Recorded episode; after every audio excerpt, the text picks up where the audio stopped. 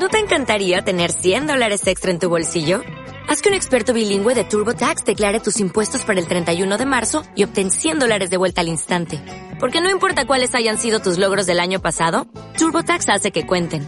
Obtén 100 dólares de vuelta y tus impuestos con 100% de precisión. Solo con Intuit TurboTax. Debes declarar para el 31 de marzo. Crédito solo aplicable al costo de la presentación federal con TurboTax Full Service. Oferta sujeta a cambios o cancelación en cualquier momento.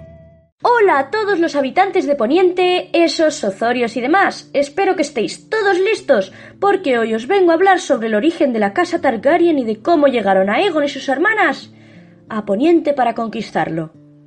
En un principio he ideado una, serie, una nueva serie en la que os iré comentando año por año los sucesos más importantes que han ido ocurriendo en Poniente a partir de la coronación de Aegon el Conquistador en Antigua.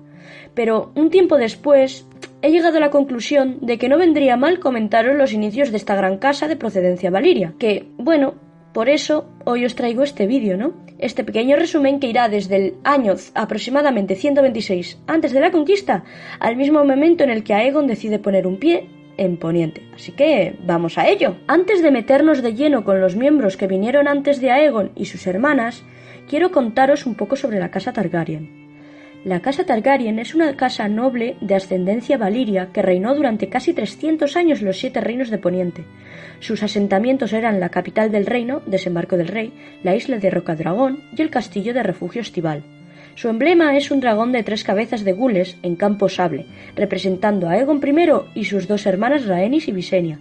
Su lema es Fuego y Sangre, y sus espadas ancestrales de acero valirio, ambas en actual paradero desconocido, son Fuego Oscuro y Hermana Oscura. Tras escapar de la maldición de Valiria, sus miembros vivieron durante siglos en la isla de Rocadragón, hasta que Aegon Targaryen y sus hermanas esposas montaron sus dragones y conquistaron seis de los siete reinos. Gobernaron gran parte de Poniente como reyes, hasta la rebelión de Robert, en la cual el último rey Targaryen, Aerys II, fue derrocado.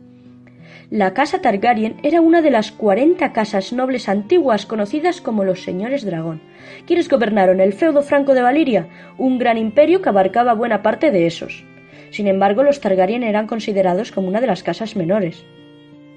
Doce años antes de la maldición de Valiria, la hija de Lord Aenar Targaryen, Daenis, tuvo un sueño profético en el que vaticinó que Valiria sería destruida. Así que, el señor dragón, Aenar, tomó la decisión de vender todas sus tierras en Valiria y en las tierras del largo verano y se trasladó con todas sus esposas, su riqueza, sus esclavos, hermanos, parientes, niños y sus cinco dragones a Rocadragón, siendo uno de esos dragones Valerion. En Valiria, sus rivales vieron esto como una señal de debilidad y una rendición. Familias amigas como los Velaryon y los Celtigar marcharon con ellos y se asentaron en otras islas del mar angosto, aproximadamente en el año 114 antes de la conquista. Según como había vaticinado Daenis, el cataclismo llegó al feudo franco de Valiria. Lo que se sabe con certeza es que fue un cataclismo como el mundo jamás había visto. El antiguo y poderoso feudo franco de Valiria, hogar de dragones y hechiceros de incomparable habilidad, fue destruido en cuestión de horas. Cada colina en quinientas millas a la redonda explotó y llenó el aire de ceniza, humo y fuego tan caliente que incluso los dragones en el cielo fueron engullidos y consumidos. La tierra se abrió, engullendo palacios, templos y ciudades enteras. Los lagos se hervían o se volvían ácido. Las montañas estallaron y expulsaron chorros ardientes de roca fundida a mil metros en el aire. Nubes rojas llovieron vidriagón y sangre negra. Al norte, el terreno se fragmentó, desintegró y desplomó sobre sí mismo, siendo engullido por un mar embravecido. La maldición fragmentó la tierra que rodeaba la ciudad misma en numerosas y pequeñas islas, creando el mar humeante entre ellas.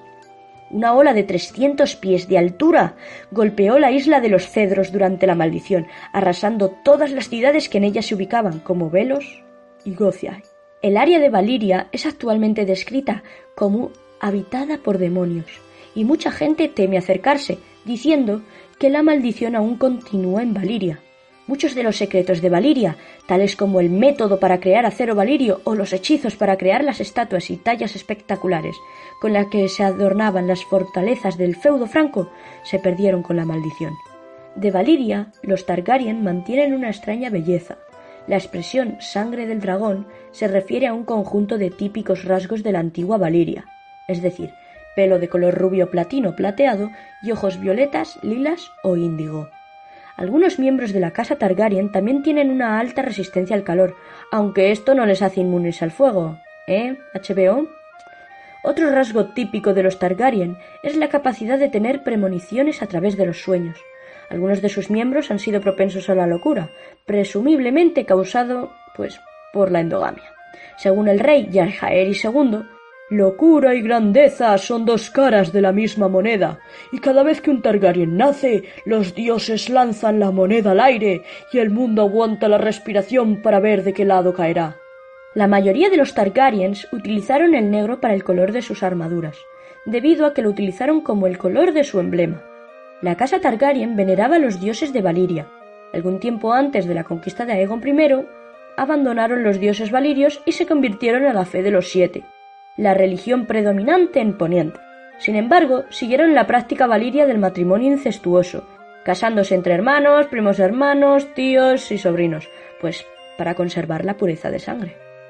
He de decir que a mí todo esto de la endogamia me recuerda mucho a las dinastías de los faraones del antiguo Egipto, ya que se casaban entre hermanos y eso además de que mm, hay que añadir que se creían dioses o al menos que habían sido puestos allí por los dioses, y básicamente es así como los Targaryen se presentaron a los ponientíes, ¿no? Como personas especiales por esa capacidad de montar dragones y eso. Sinceramente, creo que a causa de este paralelismo con los faraones es que la casa Targaryen es de mis favoritas de la historia y como bien he dicho antes, al ser una de las familias de los señores dragón de Valiria, los Targaryen estaban más cerca de los dragones que otros hombres. Fueron traídos a Poniente y utilizados en batalla posteriormente en las guerras que vinieron. En algún momento se convirtió en tradición regalar a un Targaryen recién nacido un huevo de dragón. Esta práctica continuó incluso después de la muerte del último dragón. Cuando cualquier Targaryen muere, como bien se sabe, todos nos llega nuestro San Martín, pues ellos tienen la tradición de incinerar a sus difuntos. Durante los siguientes cien años, conocidos como el siglo sangriento, ¿qué es el siglo sangriento? Pues bien, es un periodo de caos en el que Esos estuvo marcado por guerras entre las ciudades libres y la hegemonía y posterior caída de Bland. Pues bien, durante ese siglo sangriento, los Targaryen mantuvieron su asentamiento en Rocadragón, creando en la isla una impresionante fortaleza. Durante ese tiempo, cuatro de los dragones murieron, quedando vivos solo Valerion. No obstante, dos huevos eclosionaron de los que nacerían Vagar y Meraxes. A pesar de todo ello, Lord Aenar Targaryen gobernó como señor de Rocadragón hasta su muerte, cuando fue sucedido por su hijo Gaemon. Lord Gaemon Targaryen, apodado Gaemon el Glorioso, se casó con su hermana Daenis la Soñadora y tuvieron tres hijos, Aegon, Elaina y otra hija. Sus hijos mayores le sucedieron como señor de Rocadragón, mientras que su hija menor se casó con un señor menor. Siete generaciones después, el descendiente de esa hija presentó su pretensión al trono de hierro durante el Gran Consejo del 101 después de la conquista, aunque su reivindicación fue descartada. Fue el más célebre de los señores Targaryen, que gobernaron Rocadragón antes de la conquista de Aegon, e incluso el undécimo hijo del rey Yajaeris I y su esposa, la reina Alisan, fue nombrado en honor a Gaemon el Glorioso. Loraegon Targaryen, no es el que nosotros conocemos, nació en Rocadragón y con el tiempo se casó con su hermana Elaena Targaryen y juntos tuvieron dos hijos a los que llamaron Maegon y Aerys. Pues bien, Lord Maegon Targaryen, como hijo primogénito, sucedió a su padre como señor de Rocadragón, pero murió sin descendencia por lo que fue sucedido por su hermano menor Aerys. Lord Aerys Targaryen, a diferencia de su hermano mayor, tuvo tres hijos, a quienes llamó Aelix, Baelon y Daemion. A su muerte fue sucedido por su hijo mayor Aelix. Pero Lord Aelix Targaryen muere sin descendencia y es sucedido por Baelon. Y al igual que su hermano mayor, muere sin hijos, por lo que Daemion acabó siendo señor de Rocadragón. Lord Daemion Targaryen, en contraste con sus otros dos hermanos, tuvo un hijo llamado Aerion, quien lo sucedió a su muerte. Poco a poco nos vamos acercando a los Targaryen que ya conocemos, porque Lord Aerion Targaryen se casó con Lady Balaena Velaryon, quien, siguiendo la cronología conocida, es posible que fuese hermana o tía de Daemon Velaryon, el señor de las mareas y amo de marca deriva durante la Guerra de la Conquista. En el año 29 antes de la conquista nació Visenya Targaryen, la hija primogénita de Aerion y Balaena. Dos años después, en el 27 antes de la conquista, nació Naegon y al año siguiente, en el 26, nació Rhaenys. No se sabe con certeza si es así, pero es posible que Lord Aerion tuviera un hijo bastardo que fue conocido como Oris Baratheon. Sí, el fundador de la casa Baratheon. Aegon Targaryen fue criado en la isla de Rocadragón y a la muerte de su padre lo sucedió como señor de Rocadragón. Nuestro conquistador favorito, siguiendo la tradición valiria, contrajo matrimonio dentro de la propia familia, con su hermana mayor Visenya y su hermana menor Rhaenys. Se casó con Visenya por deber y con Rhaenys por deseo. Según fuentes semicanónicas, cuando Aegon era joven recibió un pedido de Volantis para que él y sus dragones se unieran en una alianza contra las demás ciudades libres aparentemente rechazó la oferta y, de hecho, cuando Volantis invadió Tiros, acudió a lomos de Valerion a rescatar la ciudad, aliada al rey de la tormenta y a Pentos. Eventualmente volvió su vista al oeste, a poniente. Llevaba años planeando la conquista de los siete reinos. Pintó en una mesa un mapa de los siete reinos sin fronteras, simbolizando que serían uno solo. Su plan era ambicioso, pero resultaría ser un éxito total.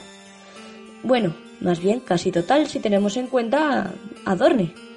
A pesar del mito que dice que Aegon no había pisado Poniente antes de la conquista, sí había visitado en su juventud junto a su hermana Visenya la ciudadela de Antigua y el Rejo, eso sí, como invitados de Lord Redwine, y además pudo haber visitado también Lannisport.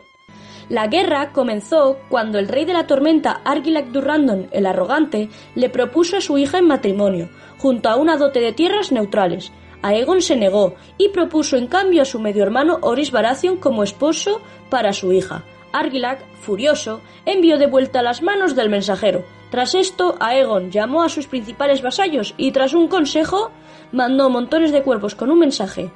A partir de este día solo habría un rey en Poniente. Aegon Targaryen. Y pues por aquí lo tendremos que dejar, porque si no me estaría media vida relatando sobre la guerra de la conquista y todos sus entresijos. La verdad es que es posible que algún día hable sobre ello, pero dudo que sea algo que vaya a pasar a corto o medio plazo. Aunque, aunque hay una historia que sí me encantaría contaros a corto o medio plazo, la del siglo sangriento.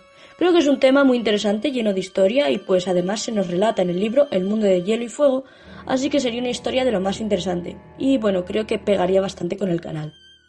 Por lo demás, ya sabéis, dadle like si os ha gustado y dejad por los comentarios vuestra opinión sobre si os gustaría que hiciera un vídeo sobre el siglo sangriento. O no, vete a saber. ¡Nos vemos! ¿No te encantaría tener 100 dólares extra en tu bolsillo? Haz que un experto bilingüe de TurboTax declare tus impuestos para el 31 de marzo y obtén 100 dólares de vuelta al instante. Porque no importa cuáles hayan sido tus logros del año pasado, TurboTax hace que cuenten Obtén 100 dólares de vuelta y tus impuestos con 100% de precisión. Solo con Intuit TurboTax. Debes declarar para el 31 de marzo. Crédito solo aplicable al costo de la presentación federal con TurboTax Full Service. Oferta sujeta a cambios o cancelación en cualquier momento.